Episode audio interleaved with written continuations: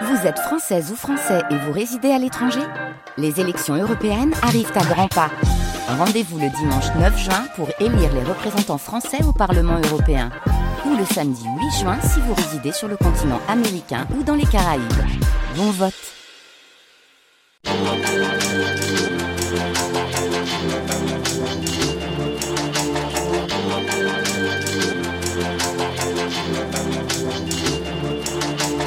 La Folie des hauteurs, le podcast montagne de France Bleu Isère, en partenariat avec alpinemag.fr. Aujourd'hui, l'histoire d'un film culte, La vie au bout des doigts. Le 11 décembre 1982, les téléspectateurs d'Antenne 2 découvrent avec stupeur les exploits d'un jeune homme, beau comme un dieu, sur la grande falaise de Buux. On le voit grimper la paroi avec une aisance déconcertante et surtout sans corde. Ce jeune homme, c'est Patrick Edlinger et il va devenir pour le grand public le visage de l'escalade. Véritable ode à la liberté, le film réalisé par Jean-Paul Janssen est resté jusqu'ici une œuvre inégalée.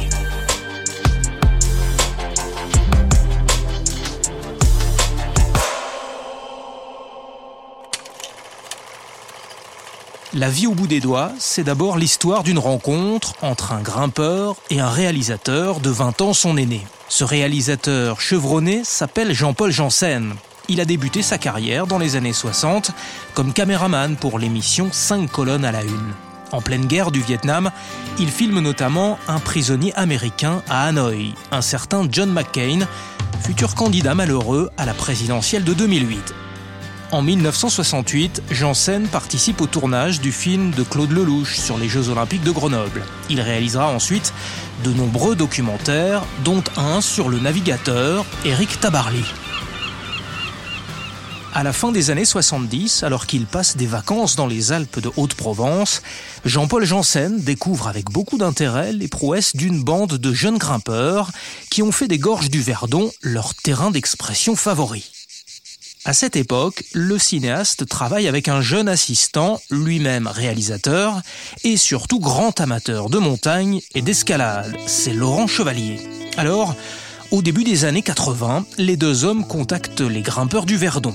Parmi eux, il y a les deux Patrick, deux amis aux cheveux longs inséparables. Patrick Béraud, le brun, et Patrick Edlinger, le blond. Jean-Paul Janssen réalisera trois films pour la célèbre émission Les Carnets de l'aventure. Overdon, tourné dans les gorges du Verdon, Over Ice, consacré à l'escalade sur les cascades de glace, et Oversand, filmé dans les montagnes du Hogar, en Algérie.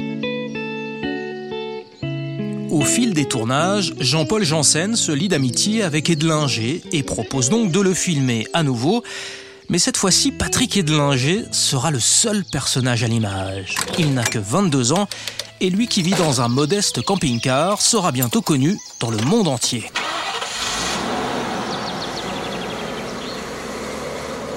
Un jour de septembre 1982, en fin d'après-midi, Patrick Edlinger conduit donc la petite équipe de télé au pied de l'une de ses parois favorites, à Buux, dans les montagnes du Luberon. La falaise fait 120 mètres de haut. Gilbert Leroux, le caméraman qui accompagne Janssen, ne se doute absolument pas du spectacle auquel il s'apprête à assister. On descendait de la voiture, quoi. lui descendait de son camping-car, on se retrouve. Attendez, je vais vous montrer. Et voilà donc Patrick Edlinger, bandeau rouge sur le front, chaussons d'escalade aux pieds et vêtu d'un simple short qui entame l'escalade. Il n'a ni harnais, ni corde, rien aucune assurance. Et voilà, Patrick grimpe dans la paroi. Il arrive assez rapidement, parce qu'il montait vite l'animal. Je, pense qu'il mettait moins d'une heure pour faire la paroi. Hein. Et il arrive au pied de ce dévers. Et là, il y a deux, grimpeurs qui sont là. Et Adlinger s'arrête et les laisse monter. Et puis il y a un gars qui, un, des grimpeurs qui précède Adlinger qui s'engage et pof, le gars il décroche, il tombe. Et nous, on, fait, ah, on a un, cri du cœur comme ça, on dit Oh la vache, putain ah, Le mec est attaché, nous on se rendait pas vraiment compte de ce qui se passait. Donc les mecs se mettent en retrait et, et de s'engage. Oh il, passe derrière le mec qui vient de tomber. On dit Mais tu es fou. Donc on est vraiment sidéré, on est là, ah, on retient notre souffle, hop, il passe, il sort. Nous, on était vraiment paniqués à l'idée d'être en train de tourner et il, tombe. Qu'est-ce qu'on fait? On se disait, mais attends, Pour nous, c'était sidérant. Les jours suivants, Patrick Edlinger refera trois ou quatre ascensions en solo intégral devant les deux caméras de Janssen et Loro. Ils utiliseront 14 boîtes de pellicule 16 mm, se souvient Eric Millot, l'assistant de Janssen. Soit exactement 2 heures et 41 minutes de rush. Le mouvement est filmé dans sa continuité, sans artifice, juste le grimpeur et le vide un moment dans, le film, il y a une paroi qui est vraiment verticale, qui nous paraît insurmontable. Et moi, je propose qu'on mette justement des bouts, qu'on fasse descendre des bouts, pour qu'on puisse, en cas de pépin, d'incident, balancer quelque chose à Edlinger qui puisse se raccrocher, qu'on ait une petite sécurité. Mais Edlinger a jamais voulu. Il a dit non, ça va me perturber, ça va me gêner. Non, non, et de toute façon, les gars, vous inquiétez pas, il n'y a pas de risque il jouait aussi sa vie, mais il voulait la jouer à fond, quoi. Il voulait pas bidonner, se dire ah si ça merde, je peux. Non, c'était banco, quoi. C'est-à-dire ça passe ou ça casse, mais de toute façon, il était sûr de lui. Il avait une assurance terrible, ça c'est sûr. Après Buux, l'équipe se rend à la Piade, près de Toulon, pour filmer Patrick Edlinger, toujours en solo, mais cette fois-ci au ras des vagues. Jean-Paul Janssen repart alors à Paris, bobine sous le bras, pour boucler le montage. L'histoire est toute simple. Le film commence sur les falaises de la Piade où le grimpeur répète sa gestuelle sur fond de musique électronique. Ensuite, on le voit à l'entraînement. Il court, fait le grand écart, marche en équilibre sur une chaîne avant d'exécuter des tractions sur un seul doigt, l'auriculaire évidemment. Puis vient la séquence de Buux où Edlinger grimpe seul au beau milieu de l'immense paroi, jusqu'à la scène finale où il vient buter sous le surplomb de la voie baptisée DSF. Lentement, il se redresse, tend les bras et saisit à deux mains le rebord supérieur avant de laisser pendre ses pieds dans le vide. Alors, toujours avec le même sang-froid, il lâche une main pour l'enfouir dans le petit sac de magnésie qu'il porte à la taille. Puis il saisit à nouveau la prise et monte son pied gauche au niveau des mains. Deux secondes plus tard, il est au-dessus du toit. Le documentaire de 26 minutes est diffusé pour la première fois le 11 décembre 1982 à 17h50 dans l'émission de Pierre-François de Georges, Les carnets de l'aventure sur Antenne 2. La vie simple et discrète de Patrick Edlinger va s'en trouver quelque peu chamboulée. L'Ange Blond enchaîne les couvertures de magazines, court les plateaux de télévision et les programmes de radio, comme ici en 1983, au micro de Geneviève Ladouès dans l'émission Raison d'être sur France Culture, enregistrée au pied des blocs de la forêt de Fontainebleau.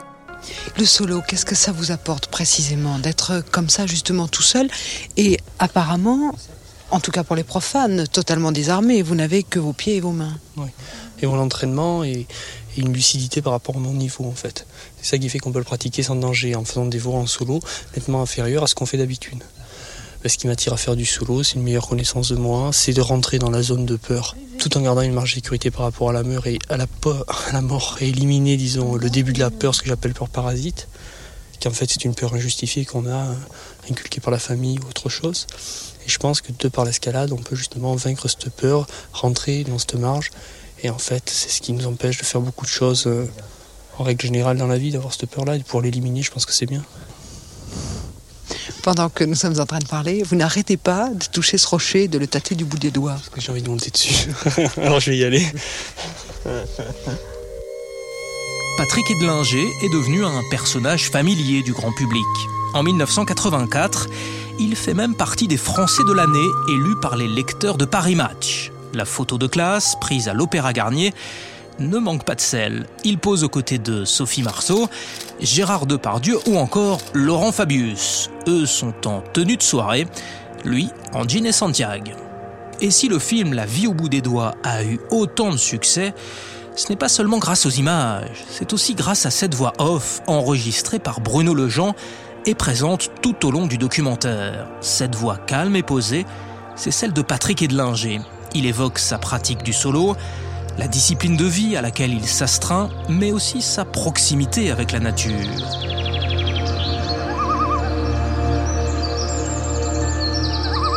Edlinger prône une sorte de frugalité heureuse, faite de plaisirs simples. On apprécie d'autant plus un verre d'eau ou un sandwich, dit-il, après une voie d'escalade. Ce discours limpide qui accompagne le téléspectateur, c'est aussi ce qui en fait une œuvre d'exception pour Bernard Germain, guide, réalisateur et auteur du Dico Vertigo, le dictionnaire de la montagne au cinéma. Je pense que dans la vie au bout des doigts, justement à cause du texte, on fait appel à l'intelligence du spectateur et pas seulement à son stress, pas seulement à son voyeurisme, mais on fait appel à euh, son désir de savoir comment il est possible d'arriver à une telle maîtrise. Et je crois que c'est la qualité, la force du film que je défends bien longtemps après. La vie au bout des doigts est l'expression de la liberté absolue, doublée d'une sorte de manifeste écologiste avant l'heure. Bernard Germain y voit aussi l'influence du cinéma américain. Janssen avait tourné avec Robert Redford. Alors, il n'avait pas tourné Jeremiah Johnson, mais ils avaient tourné La descente infernale. Et en fait, comme dans les, héros de western, on dirait que son, son héros Edlinger, c'est quelqu'un qui vient de nulle part. On sait rien sur lui euh, dans, dans, ce film de 26 minutes. On nous raconte pas son histoire, on nous dit pas d'où il vient, on sait pas où il va, mais simplement il est en train de vivre quelque chose de fort, de plein, et dans lequel c'est sa vie qui est mise en jeu. C'est exactement ce que sont les héros de western. Moi, je me dis toujours que dans 50 ans, il y a un mec qui exhumera une vieille bande vidéo et il aura ce même étonnement qu'on a eu quand il verra ça. L'écrivain Jean-Michel Asselin, également chroniqueur dans l'émission Passion Montagne sur France Bleu Isère et France Bleu Pays de Savoie, était très proche de Patrick Edlinger. Il a écrit, avec lui, sa biographie aux éditions Guérin-Polsen. Parce qu'il y a un phénomène quand on regarde ce truc-là.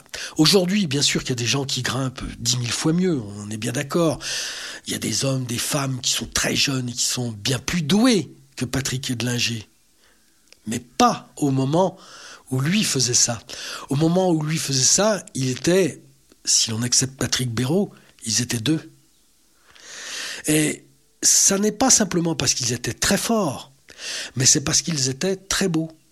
Très beaux dans leurs gestes, très beaux dans la fluidité, très beaux dans la chorégraphie qu'ils manifestaient sur le rocher. C'est ça qui est intéressant, c'est que c'est inimitable. Le style d'énergie, vous pouvez mettre n'importe qui à côté, tout de suite vous savez qui c'est tout de suite vous voyez que c'est Edlinger. Béraud admirait Noureef, j'imagine qu'Edlinger l'admirait aussi. Ils ont été euh, vraiment euh, comme des danseurs, mais des danseurs intuitifs, c'est-à-dire qu'ils ont vraiment tout inventé. C'est ça qui est génial, c'est des gens qui ont inventé, qui ont inventé euh, l'escalade. Vraiment. moi je le crois, je le dis. Et Jean-Paul Janssen, lui, a réussi, au fil des documentaires qu'il a consacrés à l'escalade, à magnifier cette gestuelle. Après La vie au bout des doigts, diffusé dans 25 pays, il réalise un autre film avec Patrick Edlinger.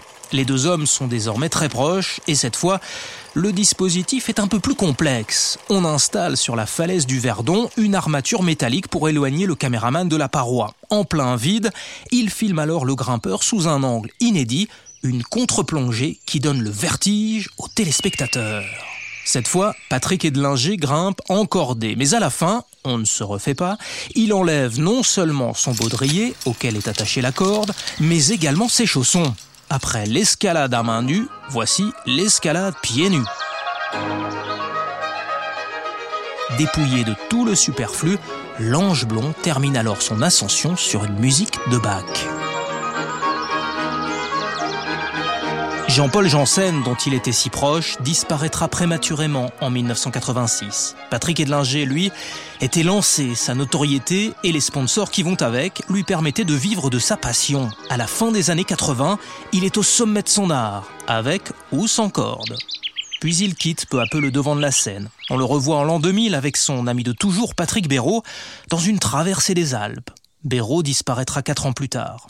Au début des années 2010, Patrick Edlinger se met à travailler sur un projet de biographie avec Jean-Michel Asselin. Dans ce livre, il raconte son parcours extraordinaire sans pour autant éluder les moments difficiles entre dépression et alcool. L'ouvrage devait marquer son grand retour, alors qu'à Grenoble, les rencontres du cinéma de montagne avaient programmé La vie au bout des doigts pour les 30 ans du film en 2012, des retrouvailles avec le public qu'il appréhendait.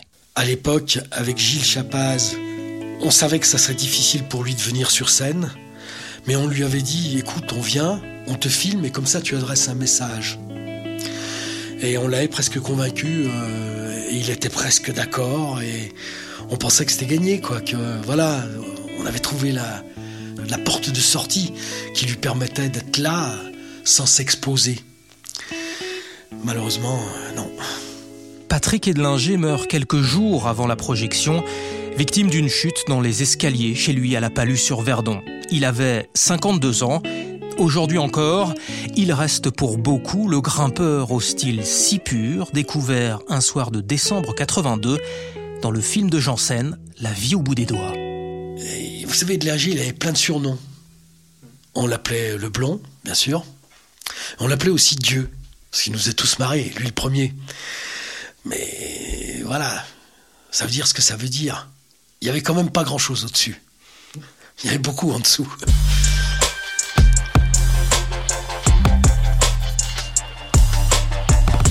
La biographie de Patrick Edlinger par Jean-Michel Asselin est parue aux éditions Guérin-Paulsen. Chez le même éditeur, vous trouverez aussi le Dico Vertigo de Bernard Germain, le Dictionnaire de la montagne au cinéma en 500 films. La Folie des hauteurs, le podcast montagne de France Bleu Isère, en partenariat avec alpinemag.fr. La vie au bout des doigts, naissance d'un film culte. Réalisation Simon Berthier, récit Lionel Cariou. Merci à Jean-Michel Asselin, Gilbert Laureau, Éric Millot et Bernard Germain. Merci aussi aux documentalistes de l'INA.